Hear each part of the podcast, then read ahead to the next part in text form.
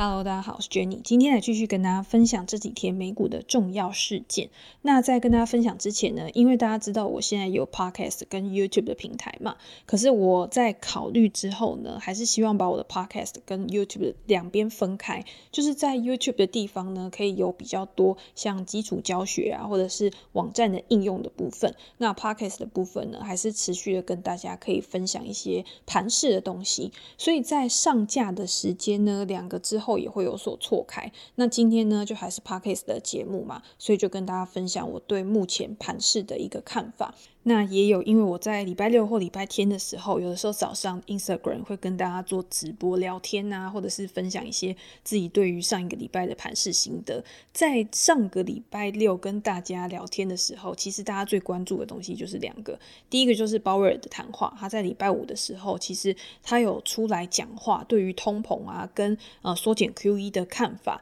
我自己对他的一个态度的观察，其实是觉得说鲍尔在这一次的讲话里面。虽然说他讲的东西，像缩减购债的时间点啊，反正就是在今年年底，大概是十一月的时候，会开始宣布去做一个缩减购债的动作，每个月减少一百五十亿美元的购债，到明年年中大概是七八月的时候会完成这个缩减购债，等于是到那个时间点之后再来考虑说到底有没有要再进一步的去做升息呀？那在中间因为我们之前也讨论过嘛，其实会有很多很多不确定性的因素，包括我觉得他在礼拜五的谈话的时候也有讲到，疫情其实还是现在最大的一个不确定性因素。有没有可能在冬天的时候，这个疫情又有一个蔓延的迹象？这个都是他们要持续的去做观察的。因为疫情如果再持续的去升温的话，对于医疗体系造成影响，对于整个实体经济面一定也会变得比较保守。虽然说不会再造成像二零二零年那么严重的一个影响，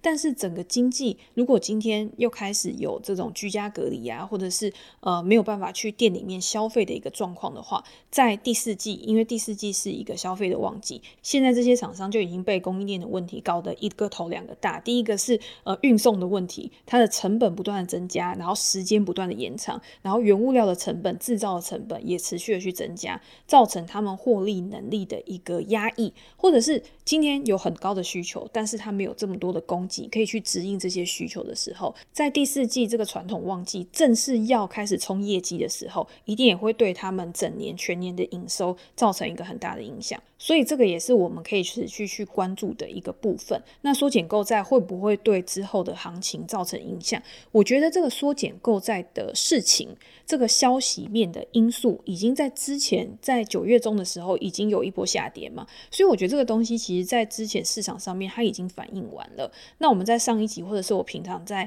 呃脸书发文的时候，有跟大家讲，你今天如果你想要做趋势交易，或者是你看的是一个比较短期的一个盘势的话，其实当趋势逆转，或者是当下跌已经趋缓，然后开始有一个明显的反弹的时候，你自己在操作的策略上面也要有一所调整。那我在我的专栏里面其实也有跟大家分享，如果今天你确认说这个短期波段的趋势已经逆转的话，然后之前我们是采用 sell put 的方式去低接，然后或者是去降低我们的成本嘛，那你在确认趋势反转之后，你可以采用更积极的策略，第一个就是你可以呃部位下的比较大，或者是你可以用一些杠杆性的商品去增加放大你的报酬，这些都是在盘势逆转的时候可以去采用的一些工具。所以大家常常在讲说期货啊、衍生性商品啊、杠杆型商品啊，这些对我来说都是市场上面的一个工具。那工具没有好坏，只有适不适用，就是在什么时间点你应该要采用哪一些工具，有没有办法更好的去控制你的风险报酬比，然后去控制你的下档风险，然后放大你的上档获利。那如果今天你不想要这么呃频繁的去进出市场，你不想要去择时的话，你也可以选用 ETF 的工具，然后在下跌的时候去越跌越买大盘的指数型商品，这个也是可以采用的一个策略。那还有另外一个就是，你今天看好了一家公司。那在未来的财报季，然后市场上面有震荡，然后股价有拉回的时候，你可以找到一个更好的时机点去介入你观察很久的这些股票，我觉得也都是每一个投资人他应该在投资之前就去做好的评估跟规划。所以总归我不会觉得缩减购债这件事情在未来还会成为市场上面一个比较大的影响因素。但是如果未来通膨持续的去升温，像鲍尔他在上个礼拜五的时候，其实他有讲到，我觉得他在这一点的态度反而是转变得比较明显，也就是他对于通膨的态度，之前他都会一直告诉大家说，诶，通膨是暂时的，通膨是暂时的。可是他在上礼拜五的时候，他会认为说，通膨这个问题，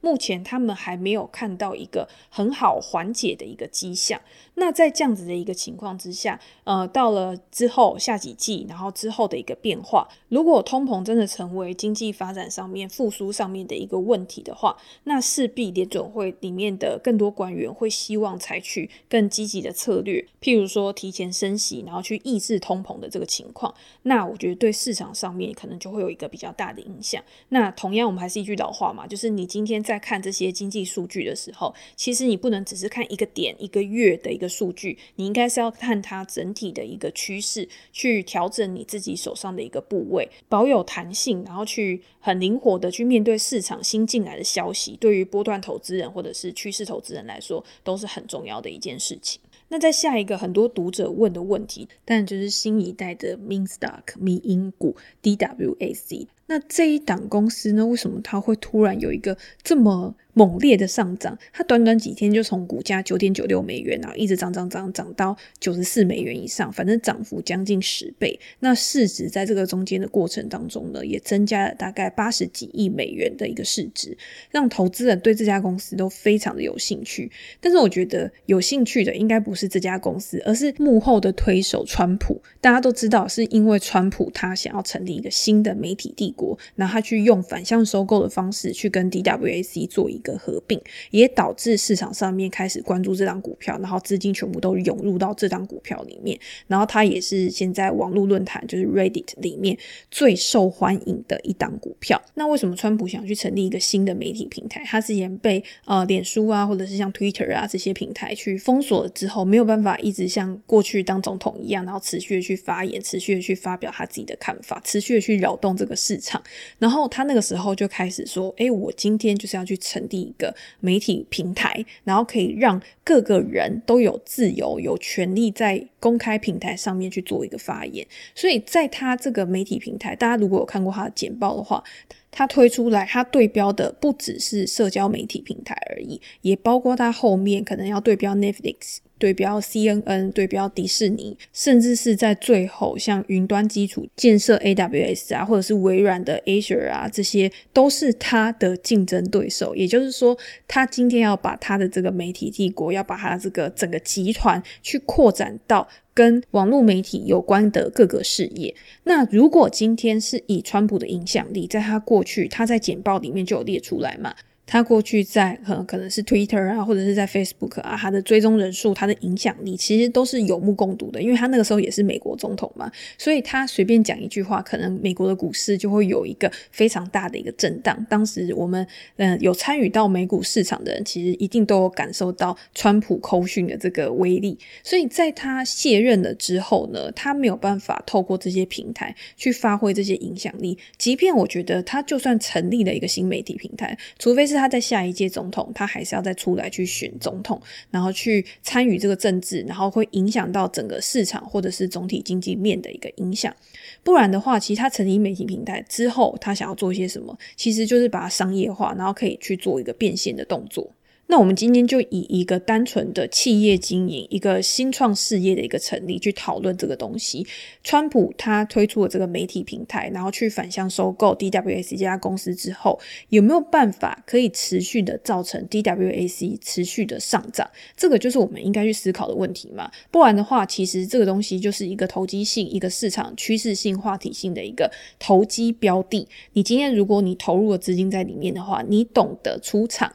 把获利留在。在口袋里面其实就是 OK 的，但是如果今天是以一个长远的商业考量来讲的话，一个企业或者是一个社群平台的养成，你今天除了川普，OK，他很有个人魅力，他也有领导才能，他可以把这个公司经营得很好。但是更重要的是，你需要多少时间来完成这件事情？你今天从呃一个构想。然后到策略的拟定，到平台的构建，然后到你内容的增量。你今天如果是做社交媒体平台，你可能需要有用户数的一个累积。你今天如果是做串流媒体平台，你是不是需要去投资内容？像 Netflix 或者是迪士尼，它其实都持续的花很多的资金在投资它的内容，然后再留住它的用户，然后可以创造未来更长远的一个营收嘛。那你今天用户累积，然后到流量变现，又是另外一个很长期的过程。这个都不是一朝一夕可以去养成的，更不用说你今天想要去做云端的基础设施的话，像亚马逊、像微软、像 Google 这些公司，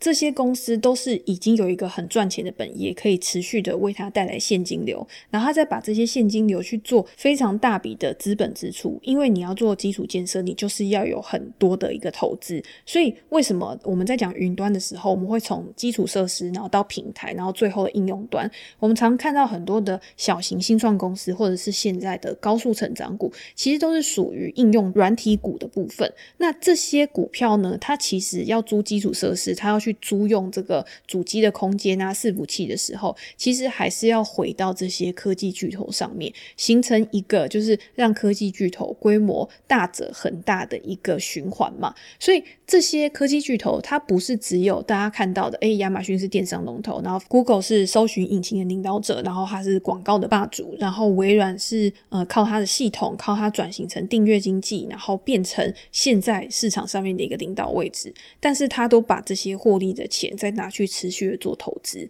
那如果今天川普的媒体帝国，他想要达到这样子的一个程度的话，一定还是需要更多的时间跟资本去做这件事情。以现在的情况来看，DWAC 就是市场热潮，然后资金的推升，离他所谓的竞争对手们，我觉得差距都还是很大的。也就是说，他要把他这个商业模式正式的运作，然后变现，其实还是有一段的一个距离。在这样子的一个情况之下，那你说 DWAC 这档股票到底可不可以做，或者是你要怎么样去操作？我觉得你从这两个面向来看的话，其实两个是应该要分开。开来，第一个是可不可以做？当然，这市场上面的标的大家都可以做，但是你今天你是用什么样的心态去操作？然后你要投入多少的资金？然后你有没有一个出场的策略？譬如说，你预设的报酬是多少？因为还是有人靠这档股票真的赚到钱的嘛？所以今天市场上面它没有什么对错，它就是时机跟运气都很重要。那如果今天你参与到这一波上涨的热潮，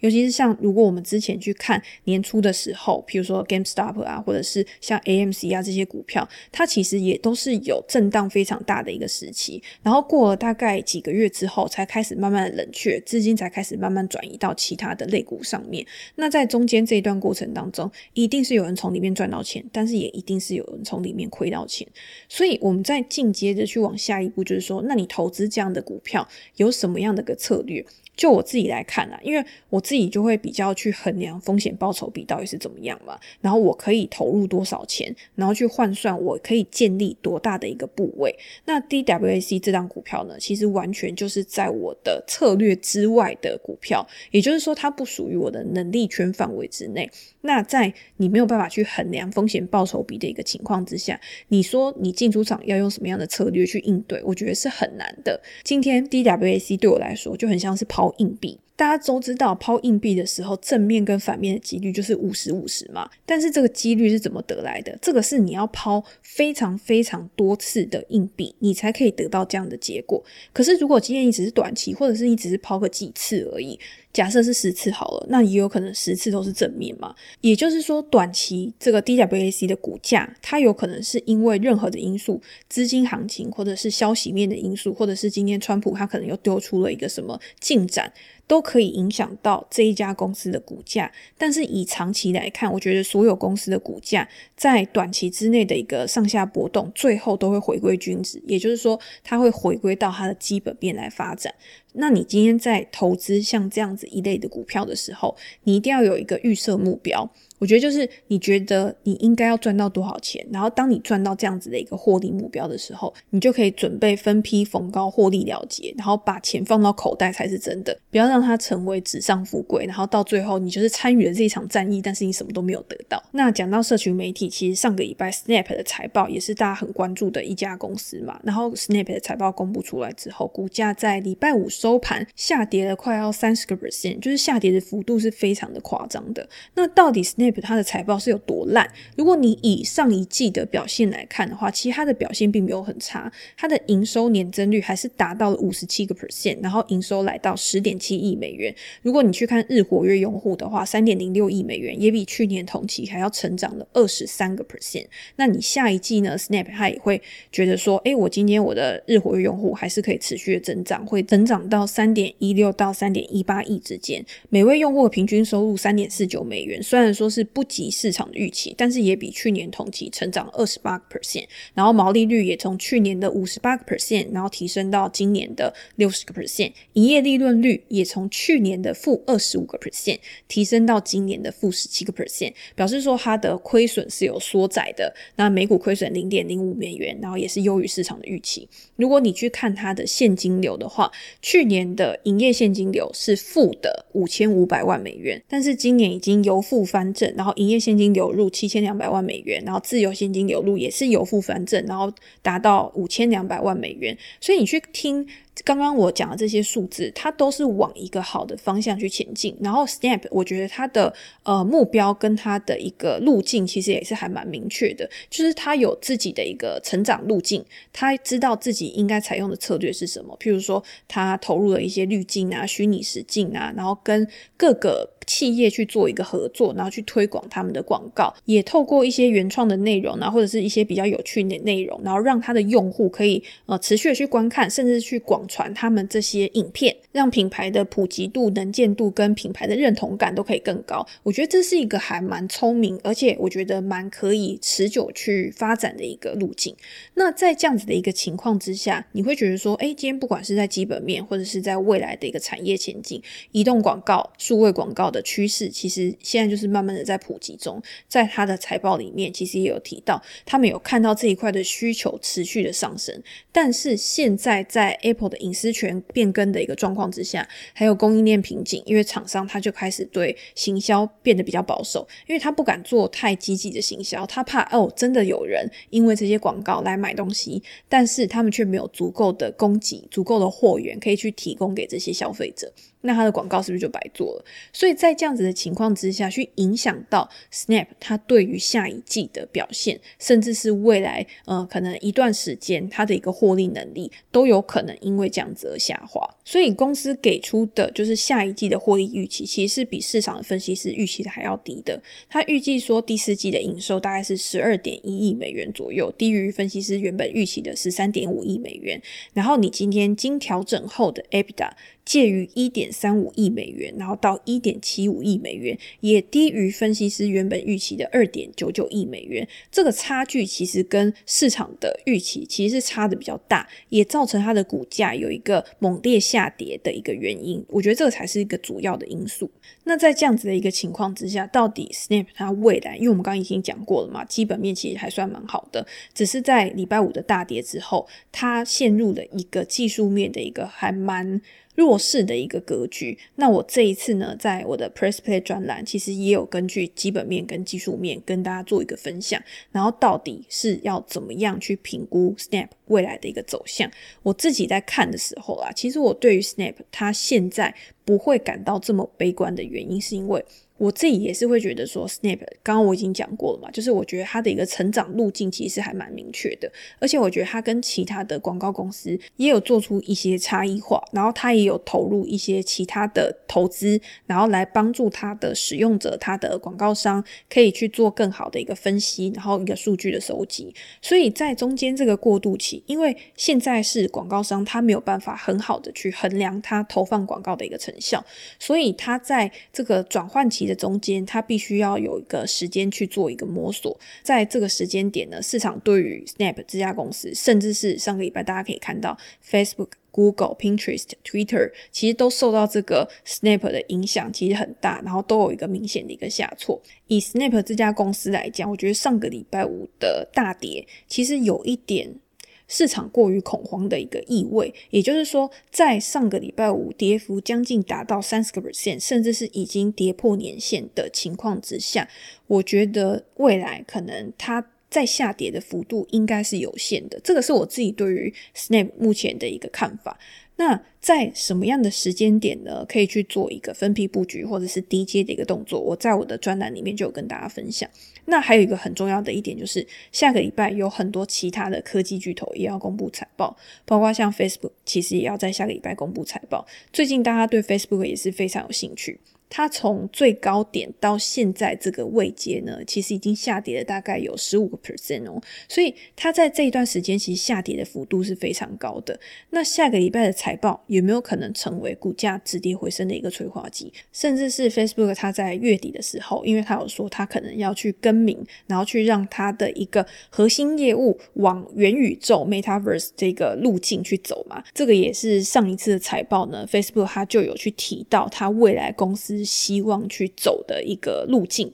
我在上一篇的 podcast 里面就有跟大家分享，就是如果你今天真的看好一家公司，然后你有长期在观察一家公司的话，你在它近几季的财报里面，公司它提出的成长策略是什么？然后它在未来有没有真的实际的去执行它的目标？然后它用什么样的方式去达到它预设的一个状况？这个都是我们需要去关注的东西。那像 Metaverse 就是元宇宙的这个路径，在这一次的财报里面，它应该就会去提到它要怎么样。去做一个更好的一个发展，甚至是他在未来改名，然后他要怎么样透过这个品牌形象的重建，然后转型，然后去让这个社会大众或者是投资人。对 Facebook 这家公司是不是有另眼相看的感觉，或者是重拾信心的感觉？我觉得这个都是我们在下个礼拜可以去持续关注的。那下个礼拜其实就是还蛮重要的嘛，因为除了 Facebook 之外，还有很多的科技巨头都要相继去公布财报。那大家也知道，就是这些重量级的财报对于整个盘势的变化，